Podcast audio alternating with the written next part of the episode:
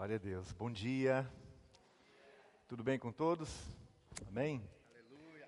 Uh, quem não estava aqui ontem à noite? Erga a mão. Ah, tem alguns irmãos que não estavam ontem à noite. Meu nome é Juliano, Juliano Trombeta. Eu falei ontem à noite, né? As pessoas falam para mim, mas é, trombeta é porque você gosta de falar sobre a volta de Cristo? Eu falei, não, porque está na minha certidão de, de nascimento mesmo, trombeta. Ah, que bom estar aqui com vocês. Novamente, estivemos ontem à noite aqui compartilhando um pouco das festas judaicas e a relação dela, eh, histórica, profética, e, e a relação dela com a volta de Cristo. É, quando nós começamos é, estudar sobre as festas, sobre as, as circunstâncias que envolvem o escopo da palavra que que se refere à volta de Cristo, né? mais especificamente sobre as festas, as duas casas, as 70 semanas. Nós começamos então a ter uma compreensão é, global na Bíblia é, sobre a volta de Cristo de uma forma é, correta. Nós vamos enchendo o nosso coração de alegria, é aquilo que a palavra fala em Apocalipse, no capítulo 1, onde diz que bem-aventurados são aqueles que que leem, que entendem as palavras dessa profecia, ou seja, da, da, do livro do Apocalipse, e entende e guardam no seu coração essa, essa palavra, bem-aventurados são. Então, é uma, é uma alegria muito grande estar aqui novamente, hoje de manhã, nessa igreja tão, tão querida, tão abençoada, poder conhecer mais uma parte do corpo de Cristo, que é um organismo vivo, né, Pastor Rio? É um organismo vivo, é o reino de Deus, não importando qual a placa, mas estarmos juntos em comunhão, conhecendo outros irmãos, formando, é, conhecendo mais uma parte da família. Né, isso para mim é uma, uma alegria muito grande. Trago abraços aqui, estava conversando com o pessoal do grupo hoje de manhã, manda abraços aqui da igreja de Cascavel aí, para o pessoal de Moarama. Eu sei que a recíproca é a mesma. Né, então, é, vamos lá, vamos caminhar um pouquinho hoje de manhã.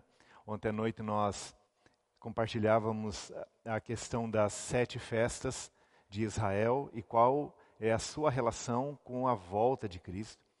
Nós entendemos que, entendemos não, a Bíblia diz que a, as festas judaicas, assim como a composição do tabernáculo, era como uma sombra que apontava para uma realidade. Né? Então, a sombra que era a, as festas apontavam para algo muito maior que era a pessoa de Cristo, o ministério de Cristo. E ela tem uma relação muito grande, as festas, né? Tem uma relação muito grande com toda a vida e ministério de Cristo, desde a sua redenção, vida, ressurreição, até a sua volta. Ela é completa. E Deus quis ensinar isso ao povo judeu, que ela Obrigado. Que ela tinha uma, uma relação né, com uh, todo o ministério de Cristo.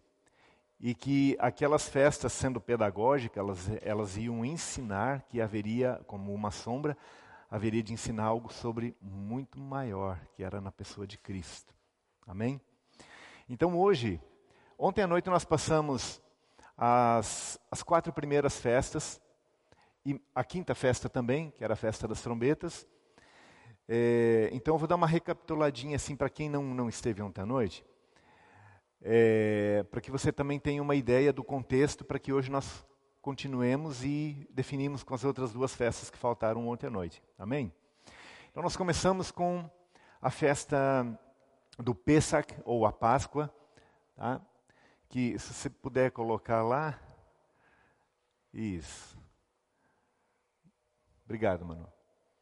É, então nós passamos esse quadro aqui, né, onde esse quadro, na verdade, essa lâmina, ela faz parte de um de um estojo que possivelmente você vai vai receber. Nós em Cascavel participamos desse projeto aqui, do projeto base, e desenvolvemos aqui um estojo. E nesse estojo é, tem esses três estudos aqui. Um fala das 70 semanas, o outro fala das duas casas de Israel, e o terceiro fala sobre as festas judaicas, que esses assuntos que nós estamos vendo. Ele tem esse formato, e você vai poder estudar em casa então, sobre as festas, sobre as duas casas de Israel e sobre as 70 semanas de Daniel.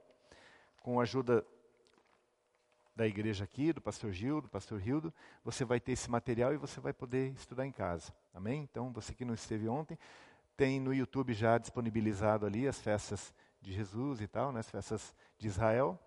Você pode acessar. Ontem à noite a gente já já estava ali no, no YouTube assistindo um pouquinho. Então você vai poder assistir em casa, não vai perder nada, né? Hoje tem essa essa benção, né? Essa do, do YouTube, da, do Facebook, das redes sociais, onde você pode voltar lá um pouquinho e, e pegar tudo que foi falado. Então, esse mapa aqui, essa lâmina fala das sete festas de Israel. Tá? Nós estudamos cinco delas ontem. Então, quero dar uma passadinha rapidinha. É, começamos então pela Páscoa, que acontecia no aspecto é, cultural é, no dia 14 do primeiro mês do calendário religioso de Israel seguido pela segunda festa, que era os pães asmos, que era no dia seguinte, ou seja, no dia 15 de Abib, ou, ou Nissan, né, no, do calendário é, judaico, do calendário religioso judaico. E aí, no domingo, né, para fechar esse, essas três primeiras festas, era dia das primícias, dia de Shag Rabikurim, ou dia das primícias, né, festa do, do bicurim, da, da colheita. Então, essas três primeiras festas, elas formavam a primeira grande festa da Páscoa, onde geralmente as pessoas, é, as famílias se reuniam em Jerusalém, migravam até Jerusalém, participavam dessa, dessa festa, que eram, na verdade, três grandes é, períodos onde eles migravam para Jerusalém, que era a festa, a primeira, a festa da Páscoa, que continha essas três primeiras que eu falei, o Pentecoste, que era 50 dias depois da festa das primícias, e a festa dos tabernáculos, que era composta então por festa das trombetas, expiação e tabernáculos, que era conhecida como a festa dos tabernáculos.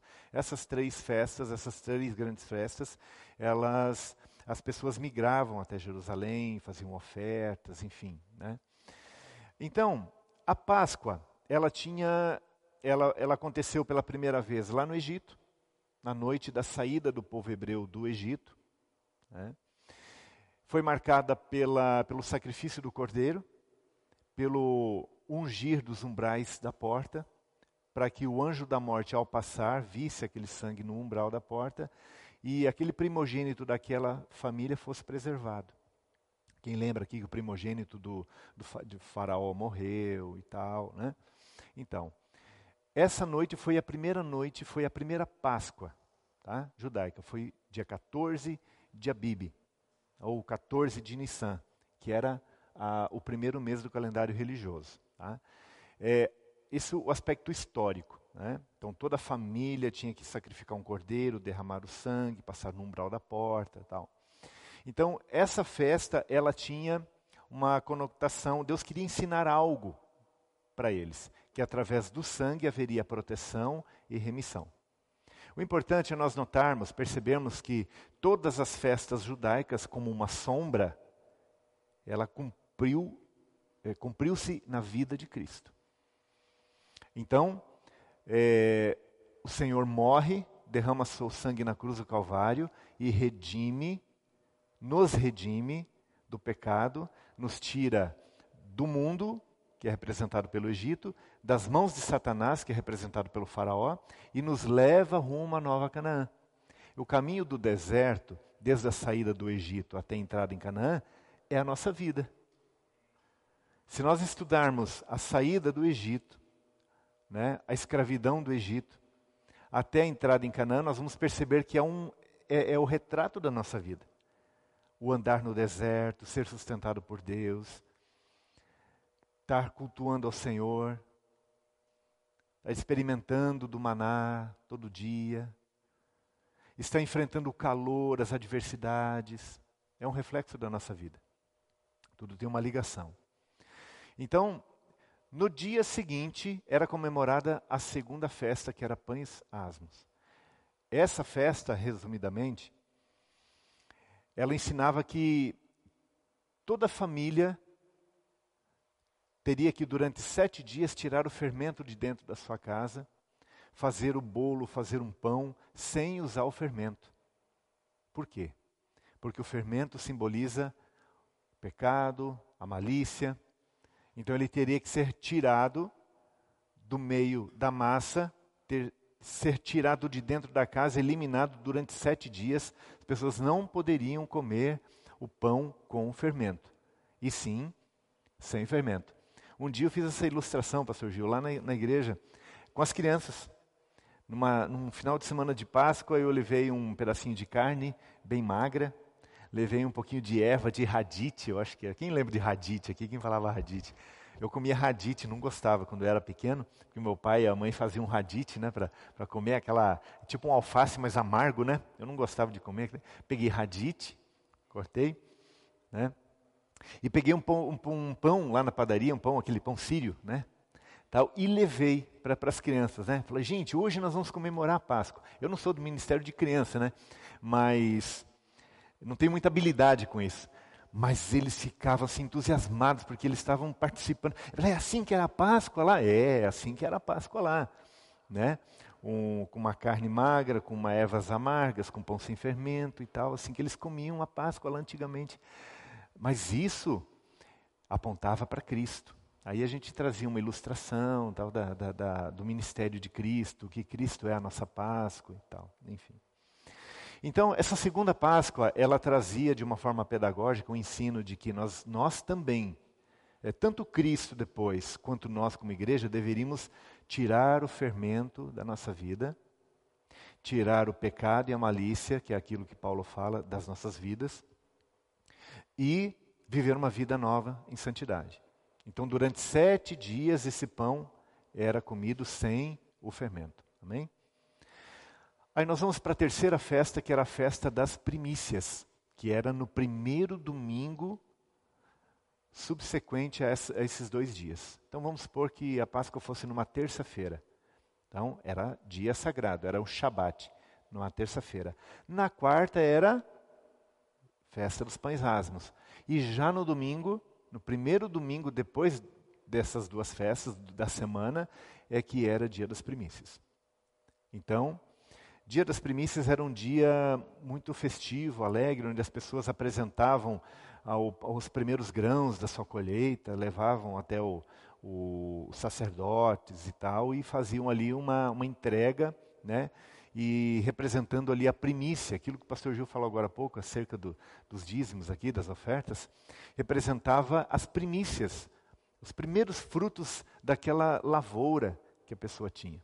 Então ela cortava lá, identificava antes de amadurecer qual era o primeiro ponto amarelado que tinha ali na, na lavoura, chegava lá, amarrava para o dia que ela amadurecesse de verdade, ele irá colhia, amarrava e levava esse mosto, esse molho, lá, lá para Jerusalém, lá entregava como uma primícia da sua, da sua terra, da sua colheita, enfim, geralmente da cevada nesse período. Então, cumpria-se a, a, primeira grande festa da Páscoa, o Pesach, com essas três festas. Depois desse dia das primícias, iniciava uma contagem de 49 dias, ou seja, sete semanas de sete dias, totalizando 49 dias. E no quinquagésimo dia era Pentecoste, ou Chavô, que lá no Antigo Testamento aconteceu no dia é, em que o Senhor entrega a Torá para Moisés e ele então entrega ao povo. Né? Foi o primeiro Chavô, o primeiro Pentecoste. Essa festa se cumpriu onde? Lá em Atos, onde os discípulos, aquelas famílias, aqueles 120 pessoas estavam reunidas no cenáculo. Então, sobre orientação do próprio Senhor, ó, fiquem em Jerusalém aguardando que do alto vocês sejam revestidos. Então, naquele dia, desce o Espírito Santo e cumpre-se a quarta festa, que era o Chavô, o Pentecoste. Essas primeiras quatro festas, elas já foram cumpridas. Amém? A Páscoa, com a morte de Cristo. Lembra que Festas são sombras. Cristo haveria de cumprir as festas, amém? Como a realidade, sombra e realidade. Cristo então cumpre a primeira festa que é a Páscoa. Afinal, ele morre na cruz, derrama o seu sangue e se torna o nosso cordeiro pascal. Paulo vai falar isso em 1 Coríntios. Ele é o nosso cordeiro pascal, que tira o pecado do mundo. Ele é o cordeiro de Deus que tira o pecado do mundo. Lembra do cordeiro da Páscoa? Então Cristo passa ali a cumprir a primeira festa, está cumprida. Aí Cristo é sepultado, se entrega como um pão sem fermento. Cristo não teve nenhum pecado. Então ele se apresenta como um pão sem fermento, para que nós também, como uma igreja no futuro, tivéssemos também a mesma aplicação de viver a nossa vida sem o pecado e sem o fermento. Então, essa festa, ela é, é seguida pela festa das primícias. Cristo ressuscitou qual dia? Domingo. Né? Dia das primícias, festa das primícias. E Paulo vai falar então que ele é a primícia dos que dormem. Por quê? Porque ele ressuscita no dia das primícias. Naquele domingo, no dia das primícias, da festa das primícias. Então ele ressuscita naquele domingo de manhã. E passa a ser o primeiro a ressuscitar com o corpo glorificado, fica 30 dias com os discípulos, com as pessoas, e sobe, ascende aos céus e dá uma orientação aos discípulos que ficassem por poucos dias, ou seja, dez dias, até em Jerusalém, até que do alto eles fossem revestidos. Qual festa ele estava se referindo? Do Pentecoste. Então, dez dias depois, eles são revestidos com o Espírito Santo. Cumpre-se a quarta festa. Essas quatro festas, elas já estão cumpridas. Agora, nós temos três festas ainda que estão no futuro para se cumprir. São elas Yom Teruah, que é a festa das trombetas, Yom Kippur, que é a festa da expiação, uh, e o Sukkot, que é a festa dos tabernáculos. Essas três festas elas são proféticas, né? porque elas não se cumpriram ainda. Né? E nós podemos entender um pouquinho ontem à noite sobre festa das trombetas. O que significa festa das trombetas? Trombetas ela tem uma, uma tônica, uma mensagem de anunciação, de mensagem. E nós vemos que no livro de, de Apocalipse, Deus manda sete trombetas sobre a terra como um anúncio da sua volta. Pouco antes da sua volta. E aí, na sétima trombeta, ele diz que o sétimo anjo toca a sua trombeta. Né? E aí os reinos desse mundo passam a ser do nosso Senhor e aí ele governa durante mil anos a terra. E nós vemos Jesus em Mateus 24 também, nós vemos 1 Tessalonicenses capítulo 4, nós vemos 1 Coríntios capítulo 15, onde todos esses textos vão falar de, uma, de um mesmo evento, que é o arrebatamento da igreja, da subida dos escolhidos. Né? E todas elas têm uma ligação profunda com trombetas, com anunciação. Né? Amém? Fui muito rápido, deu para entender um pouquinho do resumo das cinco primeiras festas. Agora a gente vai partir para as últimas duas festas, tá? Que são Yom Kippur e o Sukkot. Tá bom? Preparados? Vamos lá? Então vai lá. Ah, quer colocar lá para mim, Manuel? Então, a festa da, do Yom Kippur. Ah, é, mais uma aí vai ter a Yom Teruah, que é a festa das trombetas, mais uma, a sexta festa. Isso, lá em cima. Tá, tá, tá, tá, tá. Esse molde aqui, tá? Estive falando com o pastor Gil, ele vai me ajudar nisso. Nós vamos dividir isso aqui, fragmentar isso aqui e colocar tudo em slides únicos, para ficar mais didático, ficar mais, mais simples, tá? Nós estudamos em Cascavel, lá no projeto base, dessa forma porque é assim que está no, no material. Então, a pessoa está com material, ela vai vendo é, no, no, multimídia, a gente vai passando, explicando, e ela está com o material na mão. Então, é uma dinâmica diferente para grupos de estudo. Né? Mas é, essa configuração para a ministração, como está sendo feita hoje, seria melhor realmente de forma é, única, exclusivos, né? É, slides exclusivos, para não ficar tão cansativo e, de repente, não, a gente não se perder. Né? Mas vamos lá. Outro dia, de repente, a gente tem a, a possibilidade de estudar de um num outro formato, né? Amém? Bom, dia da expiação. As três últimas festas, elas são quase que desconectas das primeiras quatro, tá? No calendário dos 12 meses. No primeiro mês nós temos praticamente as três festas e no segundo mês ali a quarta festa que totaliza a primeira, as primeiras é, festas, né, as primeiras quatro. Depois vai se passar alguns meses e vai começar um outro ciclo de festas lá no sétimo mês. No primeiro dia do sétimo mês, nós temos então a primeira festa, que é a festa das trombetas, no dia primeiro, que vai durar dez dias. Tá bom? Até a festa da expiação, que é no décimo dia. Né? É, Manuel, você tem condições de colocar lá naquele. no, no calendário para mim? Naquele círculo? Que aí a gente tem condições ali de, de dar uma. De visualizar melhor.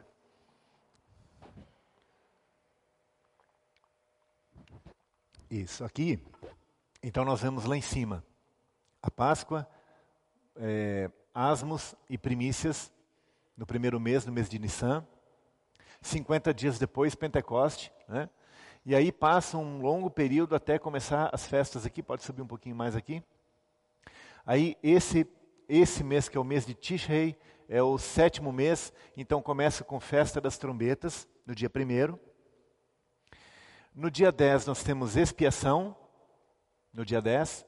E no 15 dia, festa dos tabernáculos. Tá? Então, a festa das trombetas é aquela festa que eu acabei de, de mencionar para vocês, que tinha uma tônica de anunciação, onde as pessoas se preparavam nesses 10 dias para o dia da expiação, que é o dia mais importante do judaísmo. Né? O dia da expiação, dia do julgamento, dia de juízo. Então, esses dez dias, eles são também conhecidos como Techuvá, que são dias de arrependimento. São dias de preparação para esse dia da expiação no décimo dia. Ok? Que é o Yom Kippur. Hoje, se você entrar no YouTube lá, procurar Yom Kippur, Israel, Jerusalém, você vai ver que a cidade fica praticamente vazia. Né? Só serviços essenciais e olha lá. Se alguém passar mal nesse dia, vai ter dificuldade até de, de ir para o hospital transporte público, né? Tudo. O Gil teve lá em, em Israel, também teve a sensação, né, de estar lá. Isso, é. Só os árabes que não entendem, né, as festas, não cumprem as festas, porque não é da cultura deles. Mas em Jerusalém, para-se completamente tudo. É, é o dia mais sagrado do, do judaísmo. Inclusive, um, um dia de jejum, é, um dia de ordem. O único dia do ano que é obrigado a jejuar. É no Yom Kippur. Era obrigado a jejuar. Nos outros, nas outras festas não, mas no Yom Kippur sim. Então aqui nós vamos ver no décimo dia, Yom Kippur. Aí cinco dias depois, tabernáculos. É, quem lembra lá do tabernáculo, onde o sumo sacerdote uma vez por ano entrava no tabernáculo, né, no Santo dos Santos, né, dentro do tabernáculo, na área mais restrita do tabernáculo, onde estava a arca da aliança. Primeiro ele fazia uma oferta por ele e pela sua família, antes lá fora, no, no, na, no altar do holocausto. E depois ele entrava, uma vez ao ano, dentro do Santo dos Santos. E ali ele aspergia sete vezes o sangue do cordeiro sobre o propiciatório. E, e aquilo representava o pedido de perdão a Deus pela comunidade que estava lá fora, pela congregação que estava lá fora. Se ele saísse de lá, passasse pelo santo lugar, abrisse o tabernáculo e saía para fora do arraial, o povo estava assim na expectativa de que ele saísse, porque se ele saísse vivo de lá de dentro, Deus tinha aceitado o perdão. Deus iria perdoar a congregação. Eles teriam mais um ano de bênção, de colheitas, enfim, de boas colheitas, porque Deus tinha aceitado o perdão. Aquele sangue aspergido lá dentro servia como o pedido de perdão. E aí ele saía. Quando as pessoas olhavam o sumo sacerdote saindo de lá de dentro, eles se alegravam, tal. Por quê? Porque ele ia trazer as pessoas para a festa dos tabernáculos. Então, era nesse dia aqui, dia da expiação. Então, esses dez dias aqui de trombeta serviam como uma preparação, uma techuvá, onde as pessoas tinham que preparar o seu coração, preparar a sua vida. Quem tinha alguma coisa um contra o outro tinha que acertar, porque Deus não admitia no décimo dia que ninguém chegasse lá de uma forma displicente. Tinha que acertar. Era importante acertar. Era dia de juízo, onde Deus selava selava o próximo ano da pessoa. A pessoa iria ter boas colheitas, ia ter uma vida abençoada, uma vida com saúde e tal, dependendo desse dia aqui. Interessante, né?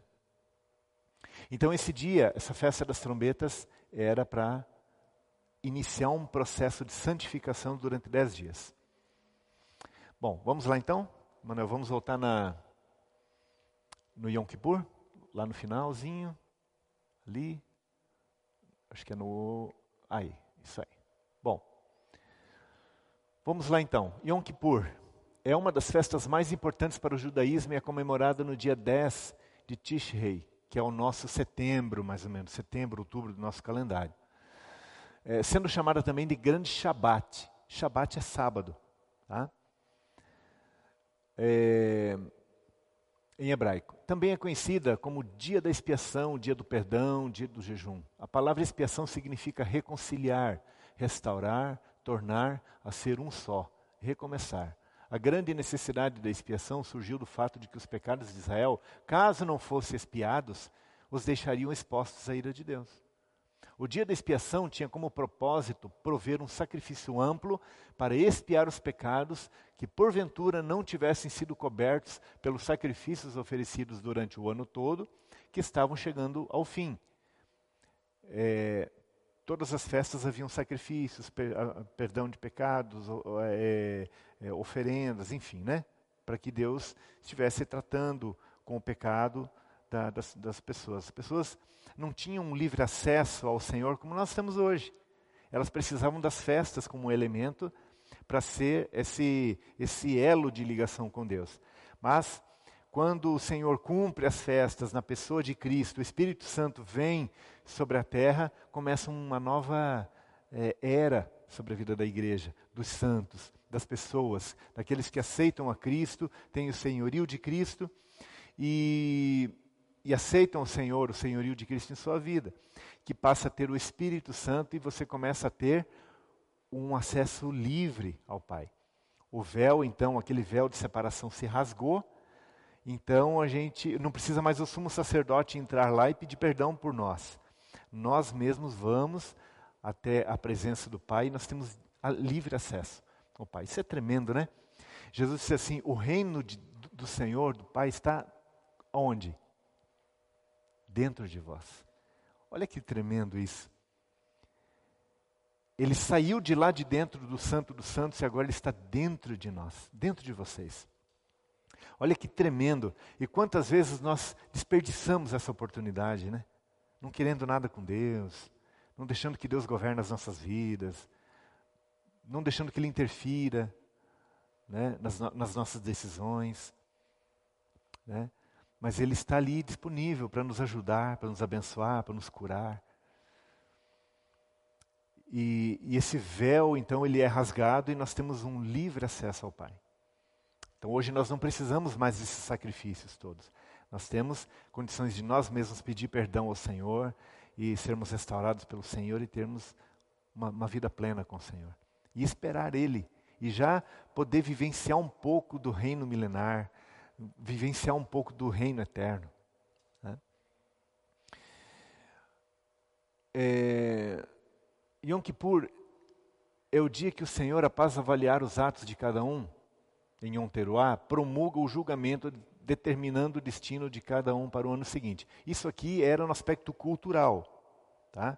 Então, no dia que começava a festa das trombetas, é, era como se fosse umas, uns dez dias de prova ali, para Deus conhecer o coração, conhecer as, as atitudes, o comportamento da comunidade, para determinar aí no dia do juízo, no dia 10, dia da expiação, qual seria a sentença, vamos dizer assim, né, deles para o próximo ano.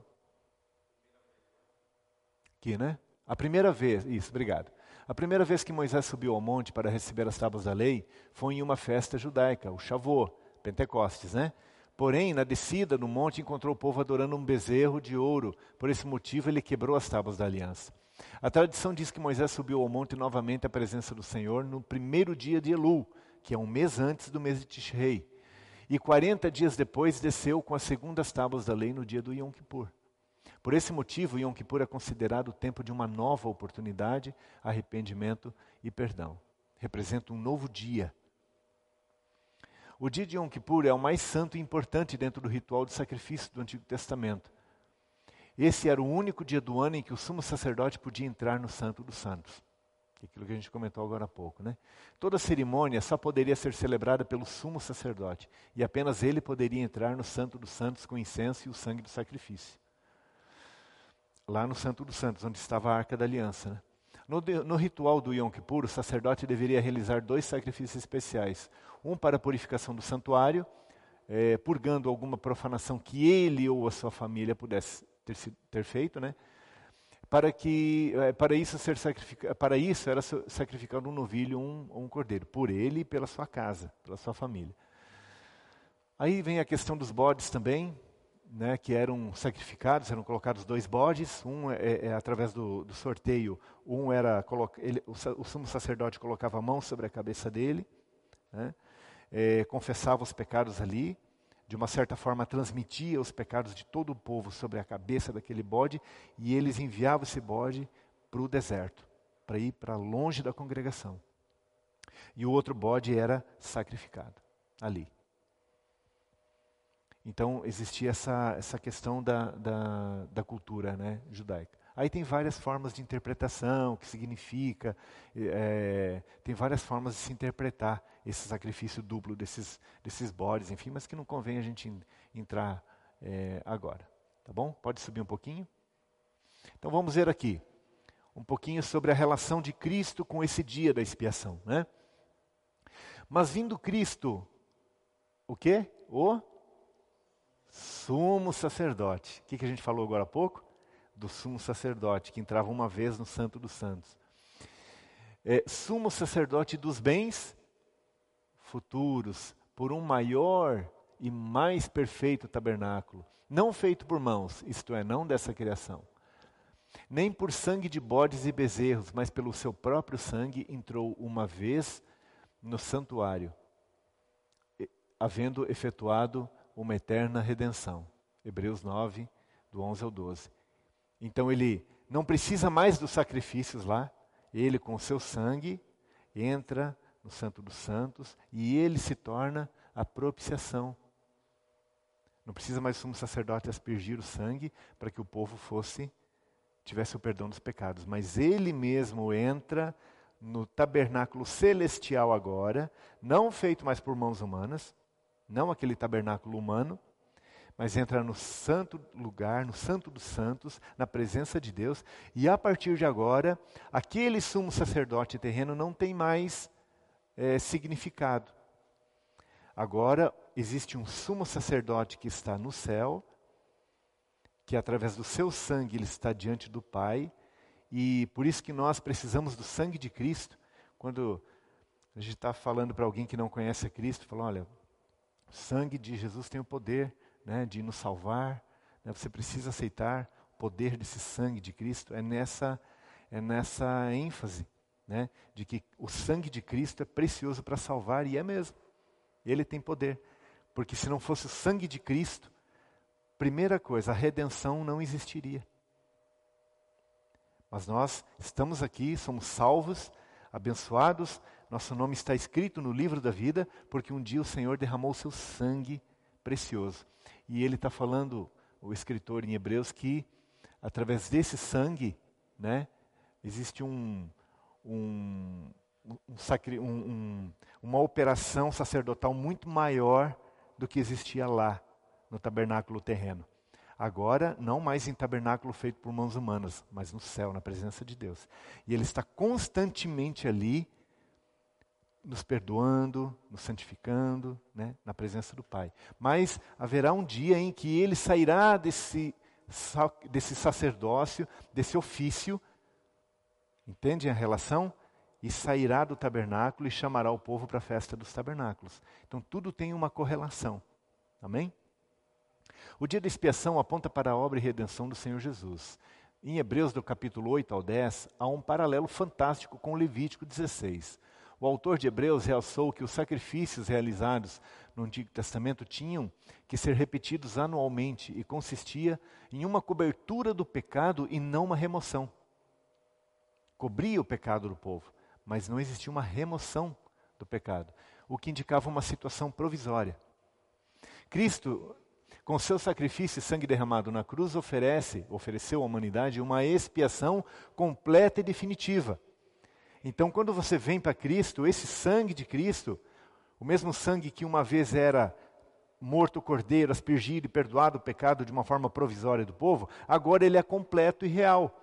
Então, se você chega à presença do Senhor, se converte a Cristo, entrega sua vida ao Senhor, o sangue dele te limpa, te lava, te restaura e te perdoa de uma forma. Ah, mas eu fiz isso, no passado eu fiz aquilo. Não importa. Acabou. O sangue de Cristo remove de uma forma definitiva o teu pecado. Acabou. Você agora é uma nova criatura. Amém? Glória a Deus, né? É... é, Cristo, com seu sacrifício e sangue derramado na cruz, ofereceu à humanidade a expiação completa e definitiva. Com a remoção permanente do pecado, afastou a ira de Deus, dando-nos a oportunidade de nos reconciliar e ter comunhão com o Pai, ter comunhão com Ele. A figura do sumo sacerdote também é um símbolo de Cristo, pois, após ele se oferecer em sacrifício, entrou no Santíssimo Lugar e realizou a expiação perante o trono de Deus. É como se no trono lá de Deus, ou no mundo espiritual, houvesse um tabernáculo espiritual, e aí Cristo assume essa posição dele ser o sacerdote, sumo sacerdote, que está constantemente é, nos redimindo. Né? Olha, o que, o que João fala, se nós pecarmos, é, isso vos escrevo para que não pequeis. Mas se pecardes, tem, peran, tem o que perante o Pai? um advogado, um mediador, né, que está intercedendo constantemente por nós, fazendo um papel do sumo sacerdote. Ainda, ainda nesse período, período da graça, ele está constantemente no Santo dos Santos, na presença de Deus, como sumo sacerdote. No tabernáculo, não feito por mãos humanas, mas, mas um tabernáculo celestial. Ele ainda está fazendo esse ofício. Isso nós precisamos é, entender num aspecto cronológico. Né? A figura do sumo sacerdote também é um símbolo de Cristo. Tá? Portanto, não há necessidade de mais sacrifício de animais depois da expiação né, feita lá em cima. Pode ir lá, Manuel, um pouquinho. Não há mais a necessidade de, de sacrifícios né, de, de animais para que as pessoas sejam perdoadas. Até em, em Jerusalém agora, em Israel, essa é a Melvin, né? A, é, a, é a, o robozinho lá do Papo com Deus. Se você quiser entrar, tem o um QR Code aqui no mapa. Você vai poder entrar ali e a Melvin vai te orientar no WhatsApp. Ali, olha o que você precisa. Ah, eu quero saber sobre isso. E ela vai. A Melvin é a personagemzinha que, que foi criada aí, do Papo com Deus. É, nós temos essa, essa parceria, essa aliança com o Papo com Deus, que é uma plataforma de São Paulo, projeto base com o Papo com Deus onde de lá dessa plataforma é, é enviado material para mais de 400 grupos de estudo no Brasil inteiro, mandado esse material, as revistas, que eu não falei ainda dela, vou falar daqui a pouquinho, e esse material para Angola, Moçambique, Portugal, para alguns países, né, onde é divulgado todo esse, esse material que fala exclusivamente sobre a volta do Senhor Jesus. Amém? É, então, em Hebreus está escrito que, porque se o sangue de touros e bodes e a cinza de uma ovelha aspergida sobre os imundos o santifica, quanto à purificação da carne, quanto mais o sangue de Cristo, que pelo Espírito eterno se ofereceu a si mesmo imaculado a Deus, purificará as vossas consciências das obras mortas para servires ao Deus vivo? Né, então o sacrifício hoje é através do sangue de Cristo. Ele fez a expiação completa. É, lá em, comentei agora há pouco que lá em Jerusalém estão fazendo agora, tentando reconstruir o terceiro templo, já tem todos os elementos aí prontos, preparados para que isso aconteça. Para quê? Para que o povo judeu volte, o sacerdócio né, volte, os sacrifícios de animais voltem, né, mas isso não tem uma ligação com isso que nós estamos aprendendo. Cristo não, não precisa mais haver animais a serem mortos para a purificação de pecados. Cristo é o, é o nosso sacrifício, é, é, aquele que se doou, é aquele que morreu na cruz, derramou o seu sangue de uma forma plena, permanente, se ofereceu como um pão sem fermento, ressuscitou no domingo como a primícia daqueles que dormem, ou seja, a primícia ressuscitou como primeiro, é, antes de muitos que irão ressuscitar, que somos nós, provavelmente se o Senhor Jesus não voltar na nossa geração, nós vamos morrer, vamos dormir e um dia nós vamos ressuscitar no arrebatamento da, da igreja, no dia da ressurreição. Mas houve um, um que foi o primeiro, que é Cristo, isso que Paulo está dizendo. Então não há mais necessidade de que animais sejam mortos, né? de que sacrifícios sejam, sejam feitos para purificação de pecados, para purificar a comunidade, a congregação. Amém? É, então, o Yom Kippur, ou dia da expiação, era feito todos os anos durante seis anos. No sétimo ano era ano Shemitah, era um ano de descanso para a terra. Era um ano diferente dos outros seis anos. Um ano de libertação, onde escravos, onde eram já é, serviam aos seus senhores ali durante três, quatro, cinco, seis anos, é, podiam voltar para suas casas e tal. Né? Então, haviam também, assim como na festa do Pentecoste, 50 dias depois do início da festa das primícias, havia também a festa do Pentecoste, que é, é, sucedia um ciclo de sete semanas de sete dias, assim também as festas, depois de um prazo de sete períodos de sete anos, que totalizavam 49 anos, vinha o dia do jubileu, o Yovel, o ano do jubileu. Então, as festas, elas eram assim. Elas começavam um ciclo anual, cumpriam-se as sete festas. No outro ano, segundo ano, cumpriam o ciclo de sete festas. No terceiro ano, cumpriam-se sete festas. Quando chegava no sexto ano, a dinâmica era diferente, era ano Shemitah. Cumpriam-se seis sete anos de festa. Começava de novo, mais um ciclo de sete anos, o segundo ciclo.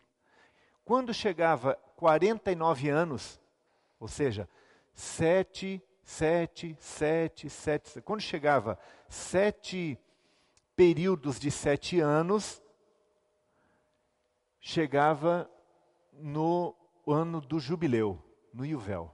Era um ano diferente. Então cumpria-se no quadragésimo nono ano o Shemitah normal, e aí no quinquagésimo ano era ano do jubileu. Aí nós vamos ver um pouquinho sobre o ano do jubileu, o que, que acontecia nesse ano. Também contará sete semanas de anos, sete anos de sete, de maneira que os dias de, da, das sete semanas de anos te, te serão 49 anos. Então, depois do quadragésimo ano, no, é, nono ano, era Yovel, era ano do jubileu. Yom Kippur está ligado ao ano do jubileu. Yovel, Yobel, em hebraico. Yobel refere-se ao carneiro, cujo chifre foi usado para anunciar o ano festivo. Outros comentaristas dizem que a palavra vem do verbo é, hebraico trazer de volta, pois os escravos voltavam ao seu estado anterior. A cada sete anos era o ano sabático, né, o Shemitah, conhecido como descanso da terra. Aqui tem o texto para vocês lerem depois. Vamos correr. No Yom Kippur, no quinquagésimo ano, tocava-se o shofar como um sinal de libertação de todos os escravos hebreus, de perdão de dívidas e o retorno de terrenos aos seus donos originais. Essa libertação normalmente só ocorria no sétimo ano de servidão. Né? Mas no jubileu liberava-se até mesmo aqueles que estavam servindo recentemente. Todas as propriedades hereditárias de terras que haviam sido vendidas, muitas vezes por motivos de dívida, eram devolvidas e todo homem retornava à sua família e à sua propriedade. Então, por exemplo, nesse ano do, do, do jubileu, era um ano muito esperado. Por quê? Porque escravos que estavam vivendo sobre é, a tutoria né, do seu senhor, nesse ano o senhor tinha que liberar esse escravo. Ó, pode voltar para sua família. Era um ano de muita alegria. Terras que as pessoas perdiam, né, por causa de dívidas, voltavam, era restituída de novo essa terra para a pessoa.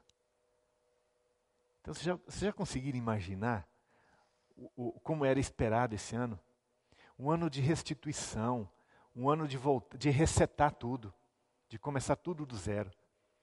Você já pensou viver como um escravo? Era muito comum isso. E aí, sem perspectiva nenhuma de ter uma casa, uma terra, voltar para sua família. E aí, de repente, chega o ano do jubileu.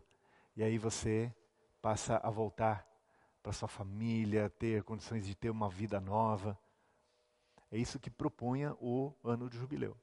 Vida nova. Mas era no dia da expiação. Não era em nenhuma das festas outras que antecediam, nem na festa das trombetas. Era no dia da expiação.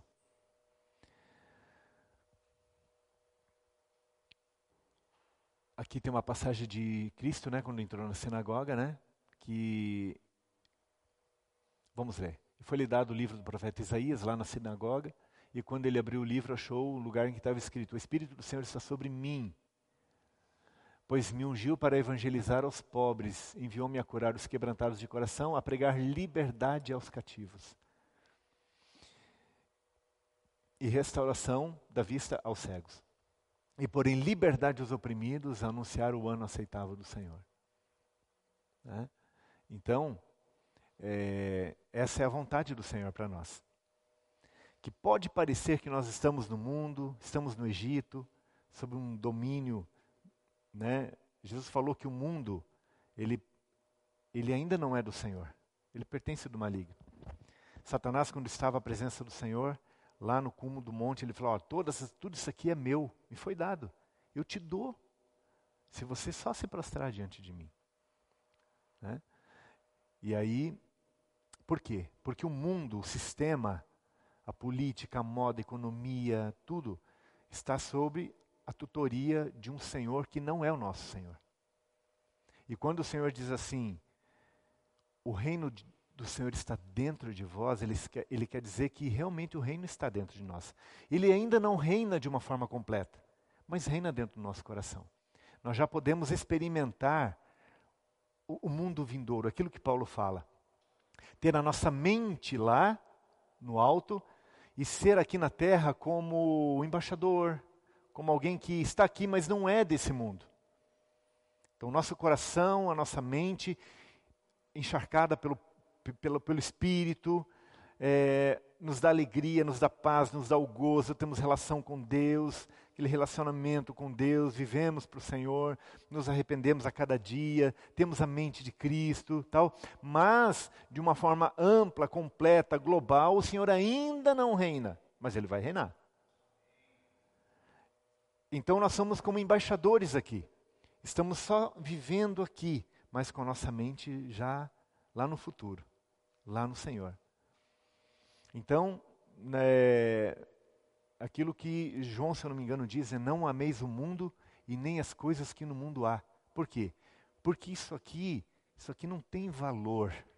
Ele tem valor por enquanto, para nós tocarmos, termos, para vivermos, mas não ameis o seu carro, a sua terra, o seu boi, o seu gado, a sua lavoura, a sua mansão. É, não ame essas coisas, porque elas não têm muito valor. Porque a nossa mente, o nosso coração, ela precisa estar conectado com algo com, que é muito mais valioso, que é muito mais precioso, que suplanta tudo isso. Amém? ah, o último cumprimento do ano do jubileu se dará na segunda vinda de Cristo, onde a terra será redimida da maldição do pecado. Então percebam, existe uma festa de trombetas acontecendo, mas ela ainda não é o dia da restauração, o dia do renovo, o dia da restituição. É no dia do jubileu. Era no dia do jubileu. Né? É no Yom Kippur, quando a grande trombeta, conhecida em hebraico como Shofar Hagadol, é tocada. Então, existia uma trombeta. Lembra das 100 trombetas que nós falamos ontem, da festa das trombetas? É, tocadas de várias formas, com vários tipos de toque, cada toque tinha uma mensagem, mensagem de alegria, mensagem festiva, alertando a chegada do rei, ou uma mensagem de se preparar porque o inimigo está chegando, vários tipos de toque, e você vai ali no YouTube ver vários tipos de toque que traziam vários tipos de mensagem diferente. Mas havia uma trombeta que não era tocada nessa sequência de, de trombetas, de festa das trombetas. Ela era reservada para um dia específico, para ser tocada no dia do jubileu, no dia do Yovel. Aí sim, essa trombeta não era mais tocada ali nos arredores. Ela era passada por toda a terra de Israel. A trombeta do jubileu. Essa era a única, o único ano, o ano 50, onde essa trombeta era tocada. A grande trombeta do jubileu. Então ela passava daí por toda a terra, anunciando o ano de libertação, de, no, de um novo começo, de restauração, de restituição. Era nesse dia do jubileu. Onde acontecia tudo isso. Né? É, as terras eram devolvidas, os escravos eram livres, enfim. É, aí Isaías diz lá no, versículo, no capítulo 27, no versículo 13, assim: E será naquele dia que se tocará uma grande trombeta. É essa trombeta do jubileu.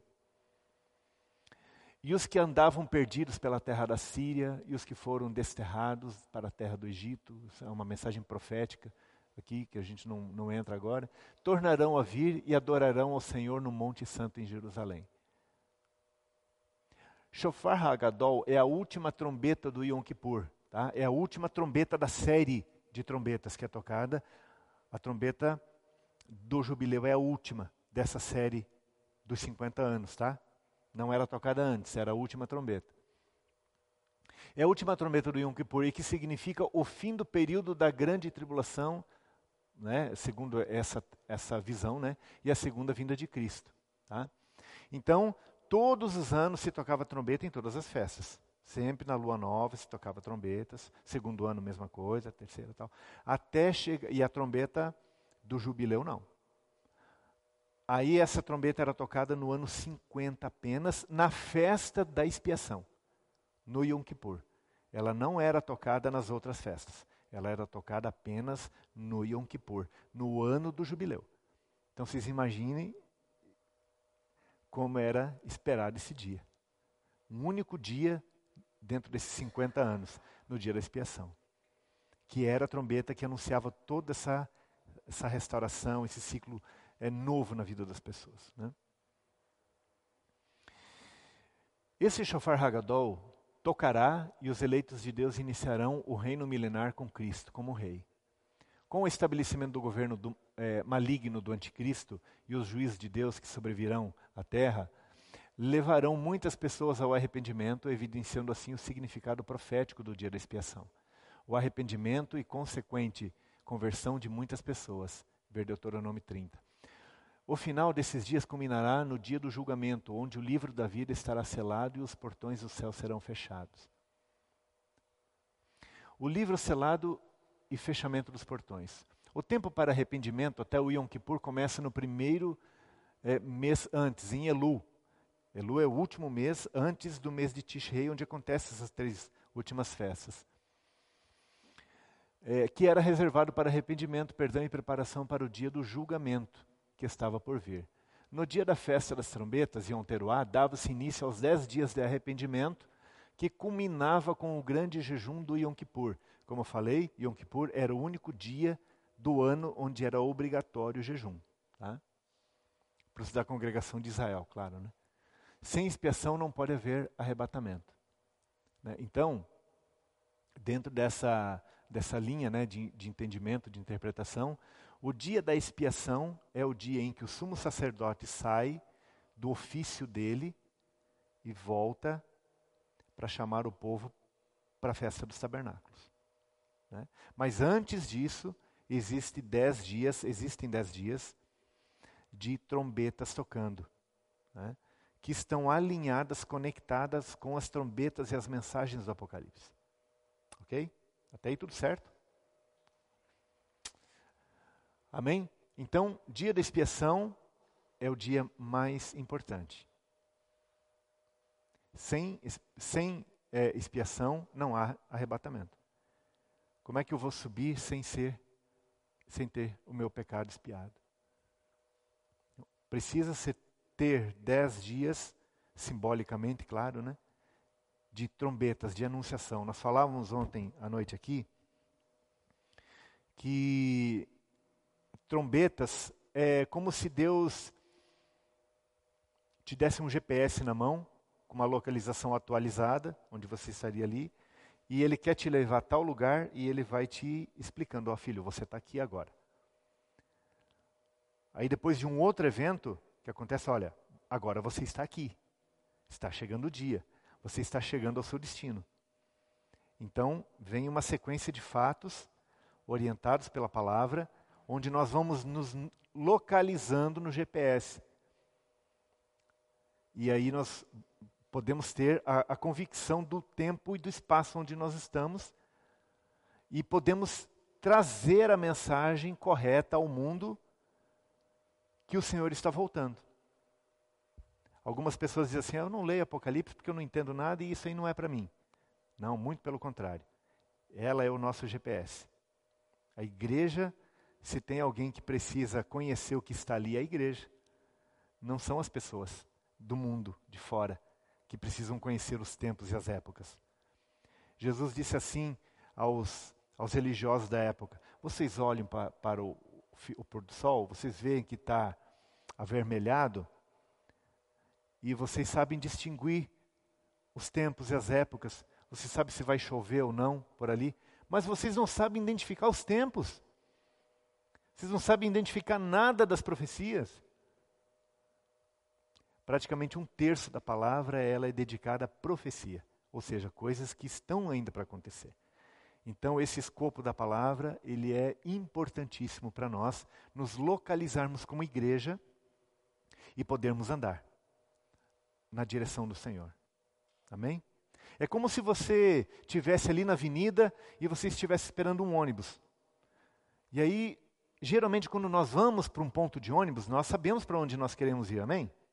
Então vai passar um ônibus ali, eu não sei o nome dos bairros aqui, mas vai passar um ônibus é, Jardim Alvorada. Não, não é esse que eu quero pegar. Passa outro ônibus Jardim América. Não, não é esse que eu quero pegar. Aí vem o Jardim é, Novos Céus e Nova Terra.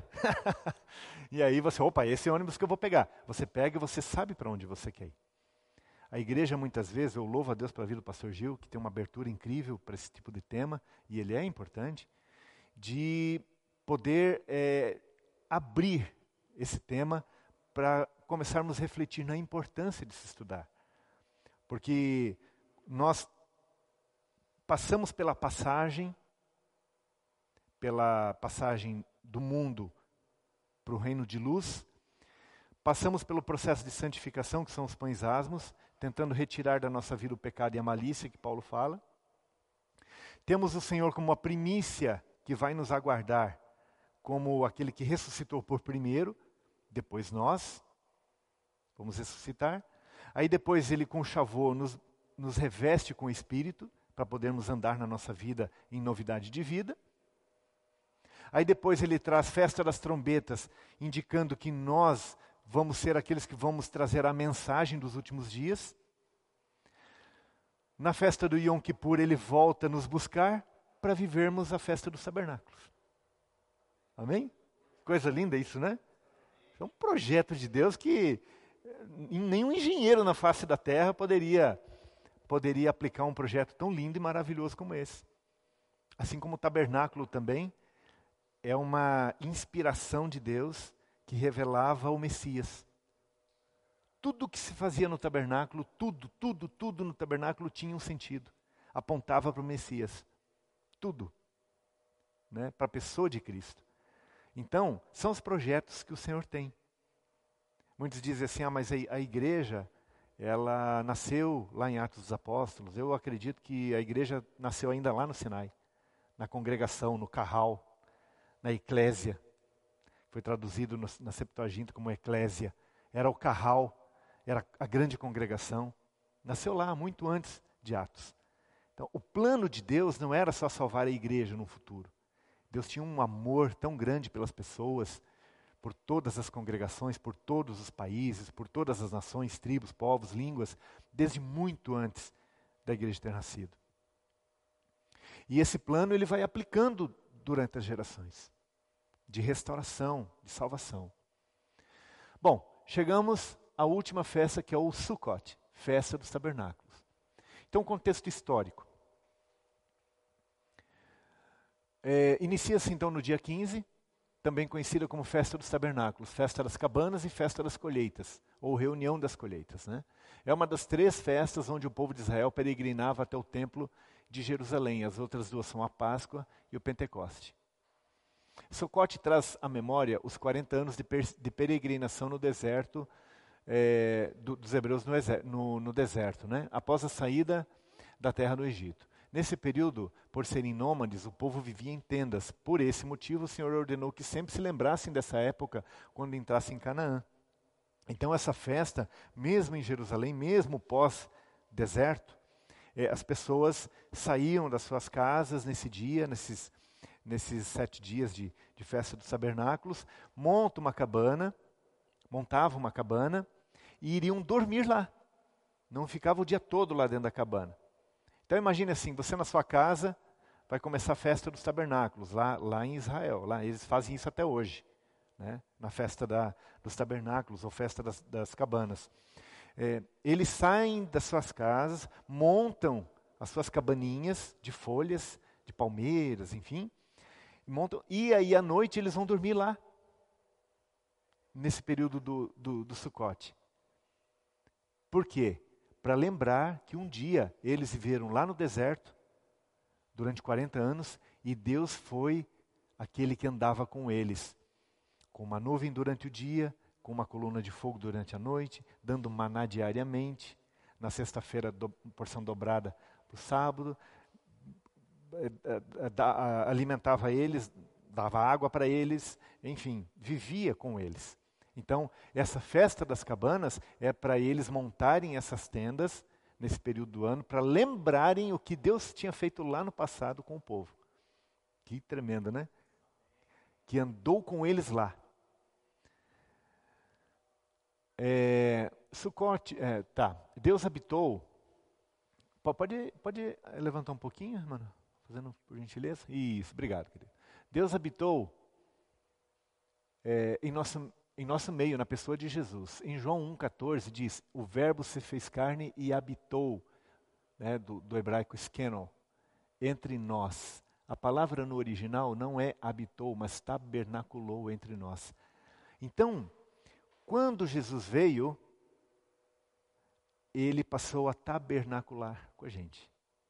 Não precisa mais ser feito uma festa, se dormir mais em tendas porque ele saiu no aspecto espiritual, cumpriu também essa festa, tabernaculando conosco, habitando dentro do nosso coração. Hoje ele vive, ele tabernacula conosco. Amém? É tremendo isso, né? É, por esse motivo, por esse motivo, há uma vertente que sustenta que Jesus não nasceu no mês que se celebra a Páscoa, né? que seja o nosso março ou abril, mas na festa dos tabernáculos, setembro ou outubro, do mês eh, judaico. Tá? É, também possivelmente não foi em dezembro, dia 25 de dezembro, que Jesus nasceu. Nem na Páscoa e nem, nem em dezembro. Tudo está aqui, tá? Nessas, nessas lâminas para você ler em casa depois.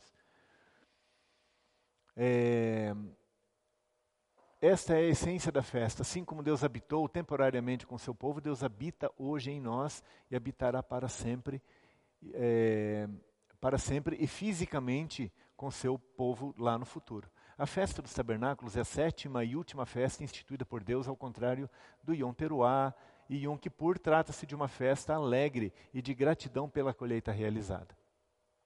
Sukkot representa o reinado milenar de Cristo e aponta para as duas vindas do Senhor, a primeira em seu nascimento e a segunda em seu retorno para estabelecer o seu reino. A festa dos tabernáculos é a única que continuará a ser celebrada durante o milênio. Você sabia disso? A festa dos tabernáculos é a única das sete que vai continuar no milênio.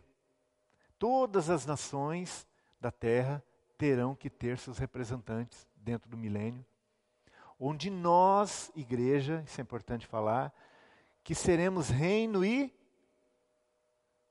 reino e sacerdotes. Estaremos com o corpo glorificado, vivendo o milênio, reinando com Cristo no milênio, e todas as, a, as nações terão que subir a Jerusalém e participar da festa dos tabernáculos. Caso contrário, não choverá sobre aquela nação naquele ano.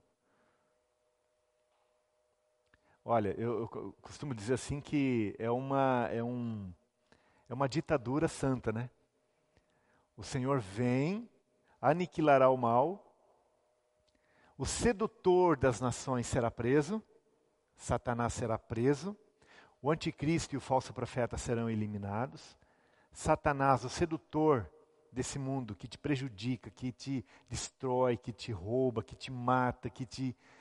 Ele será aniquilado, preso durante mil anos, e nós teremos corpos glorificados. Você não vai ter mais dor de estômago, dor de cabeça, hum, você vai ter um corpo diferente, né? em função do arrebatamento, do, do, do, da transformação dos seus corpos de corruptíveis para incorruptíveis, vai poder viver um milênio reinando com Cristo, sendo reino e sacerdote, reinando no aspecto político e religioso com Cristo. Você já imaginou essa, essa possibilidade ou não? E, e as terras terão que subir a Jerusalém, os reinos, as nações, as línguas, os povos, e ter que prestar continência para o Rei dos Reis, para o Senhor dos Senhores, que reinará durante mil anos num reino maravilhoso, onde as terras vão provar da alegria, da paz genuína, do amor, da graça do Senhor Jesus. E vai ser com cetro de ferro, tá? Porque o Senhor não é como o homem para governar. O reino do Senhor é um reino diferente. Lá em Daniel nós vemos que, no livro de Daniel, que depois da estátua né, de Nabucodonosor estar com a cabeça de ouro, os peitos de prata, o ventre de bronze, as pernas de barro misturado com ferro, vem uma pedra do céu que representa Cristo, porque ele é a pedra angular, ele é ele é a petra. Ele vem e toca nessa, nessa estátua e ela desmorona e nasce ali uma grande montanha, um reino milenar. Isso quer dizer que Cristo, depois que ele vem, a sua pedra, ele bate em todos os reinos, simbolizando a queda de todos os reinos do mundo, e ele estabelece um novo governo mundial, onde reina a paz, a alegria, a justiça. Amém? E é por isso que nós, como igreja, não podemos perder esse privilégio de tirar da nossa vida, como Paulo fala, a malícia e o pecado, tirar o fermento da nossa vida, né, para vivermos uma nova vida com o Senhor, viver eternamente com o Senhor. Vale a pena. Você que está aqui hoje de manhã é um privilegiado.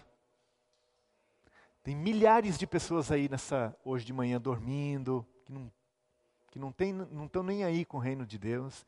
Milhares e milhares, centenas de milhares de pessoas que nessa hora estão dormindo, assistindo uma série em casa, tomando cerveja e né, é, vivendo uma vida desregrada, muitos ainda se curando da ressaca da, da noite, que não estão nem aí com o Senhor. E você está aqui sentado, escutando uma palavra que é um alimento. E, hã? Uma palavra profética, e você está aprendendo que um dia você vai ser, vai estar do lado do Senhor, do Rei dos Reis, reinando com Ele. Por isso vale a pena Vale a pena. Tem uma música que diz Vai valer a pena, do Juliano Som, né? Vai valer a pena, vai valer a pena mesmo. Vai valer a pena. Estarmos aqui, sermos parceiros, estarmos em aliança, caindo, levantando, caindo, levantando, mas firmes na fé, sendo ajudados. Temos muitas falhas, muitas debilidades, muitas coisas para mudar na nossa vida. Eu tenho muita coisa para mudar. Tenho mais de 20 anos de, de cristão, mas tenho tanta coisa para mudar. E eu tenho certeza que você também é, deve ter no seu coração essa, esse espírito falando, né, para você que você precisa mudar, consertar a sua vida. E eu repito, vai valer a pena. Vai valer a pena nós estarmos aqui e pagarmos esse preço para estarmos com o Senhor. Que a vida ela é tão passageira, ela é tão rápida que ela é como um teste. A vida é um teste. Né? E dentro do dia da expiação, do Yom Kippur, seria como Deus é, pegasse a provinha, sabe? Da nossa vida e, e, e desse o selamento. Né? E nós precisamos estar aprovados diante de Deus.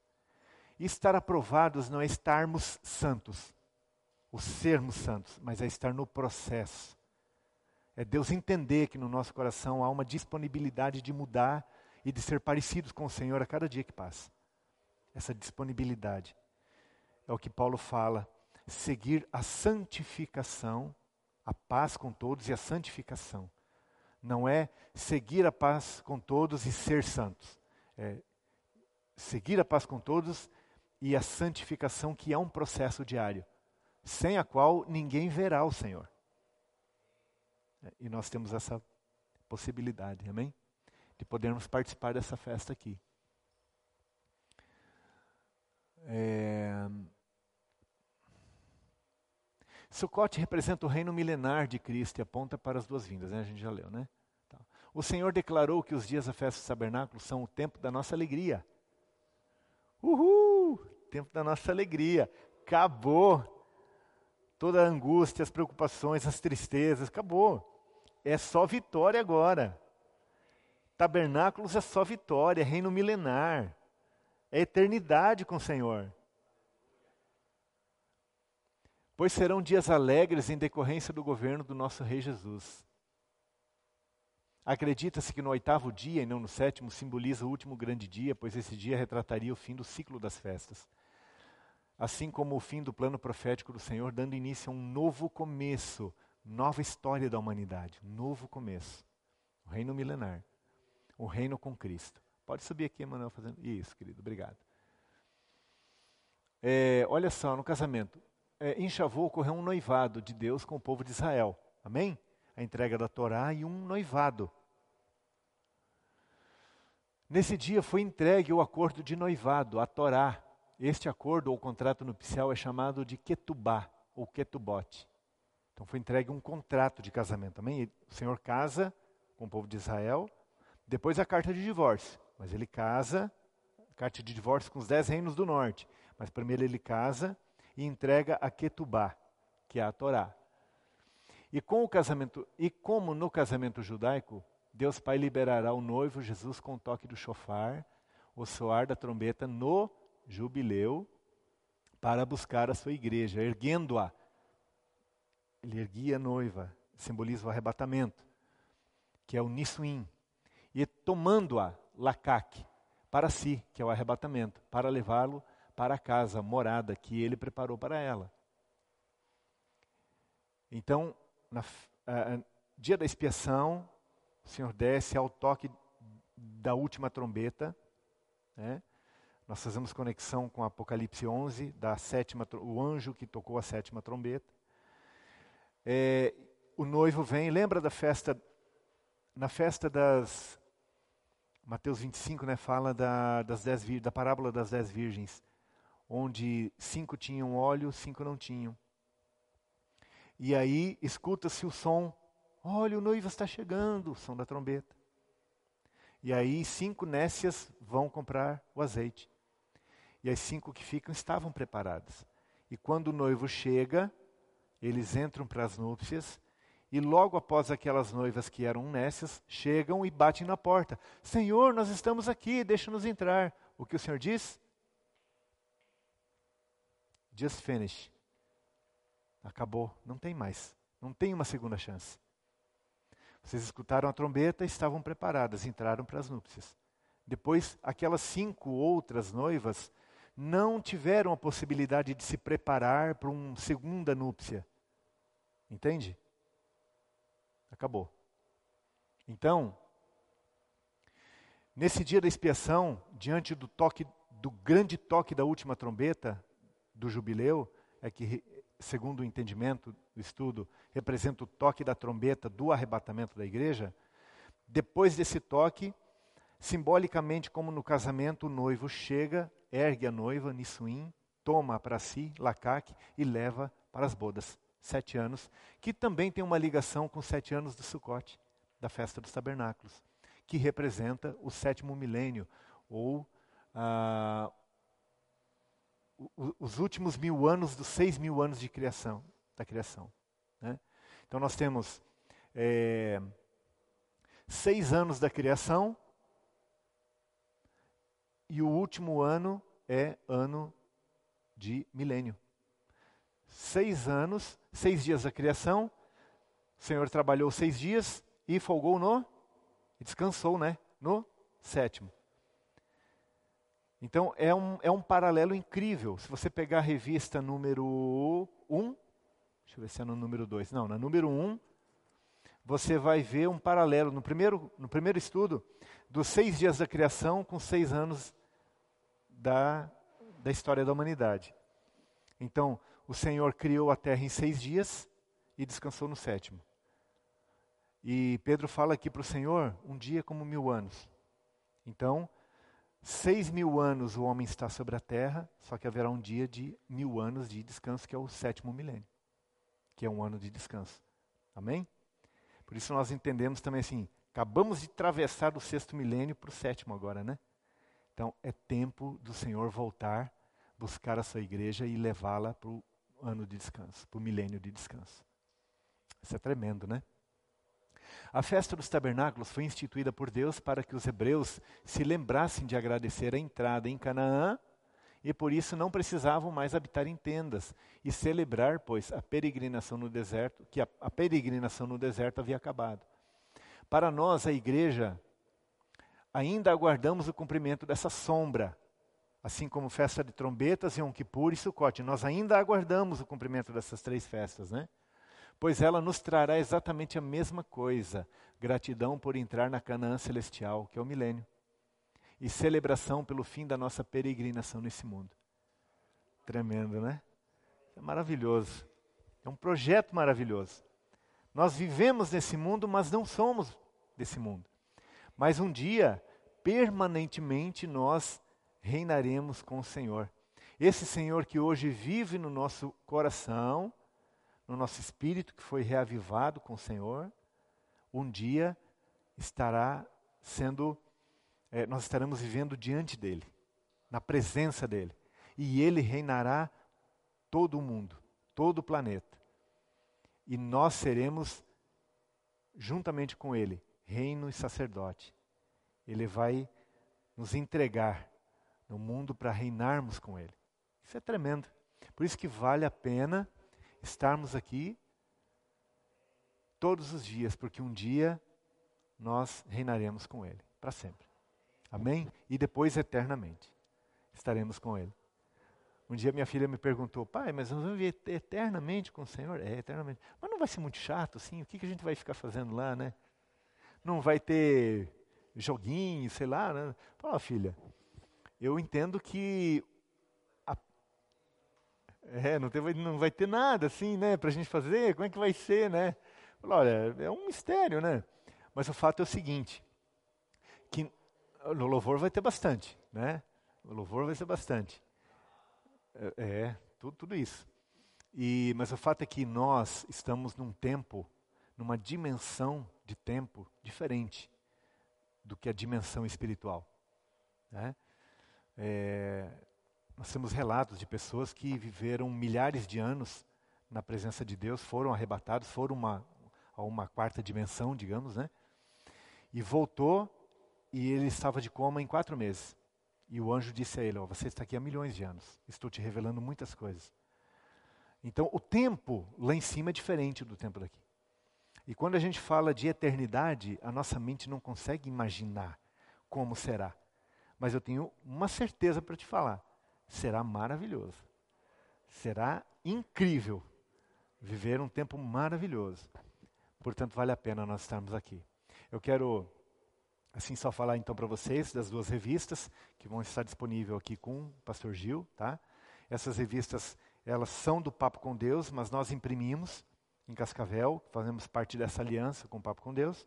Então, essas duas revistas fazem parte do projeto do Papo com Deus, que atingem mais de 400 grupos de estudo no Brasil e fora do Brasil também. E lá em Cascavel, com o projeto base, nós desenvolvemos esse material aqui que é didático, que é ilustrativo, para você aprender coisas referentes à volta de Cristo. Amém? Foi um prazer muito grande estar aqui, uma alegria tremenda de poder conhecer vocês. Ontem à noite a gente saiu daqui, a gente foi numa pizzaria, aí tivemos um momento de comunhão juntos. Quero agradecer de coração esse homem de Deus aqui, que eu já conheço há, há muito, muito tempo, é uma benção na minha vida é um, ele, a Sofia, seus filhos, porque a gente já conhece há, há anos. Né? É, eu me sinto honrado de estar aqui, né, de subir aqui na, na tua igreja, poder trazer essa palavra singela, de coração, na, na expectativa que a igreja cresça a cada dia, amadureça a cada dia e possa crescer em Cristo e cada dia mais ser parecidos com Cristo. Muito obrigado por esse tempo aqui, maravilhoso. Vamos dar uma salva de palmas aí, gente. Glória a Deus. Amém. Obrigado. Agradecemos, né? Todo o carinho, a Amém. disponibilidade de você vir aqui servir a igreja. Queria que você estendesse a mão, vamos abençoar o nosso amado irmão. E não saia ainda que eu tenho alguns avisos, tá? Senão você perde a benção. Pai, no nome de Jesus, nós queremos te agradecer de todo o coração. Ó Deus, pela vida do Juliano, sua esposa, seus dois filhos, ó Deus, nós colocamos esta família diante do teu altar.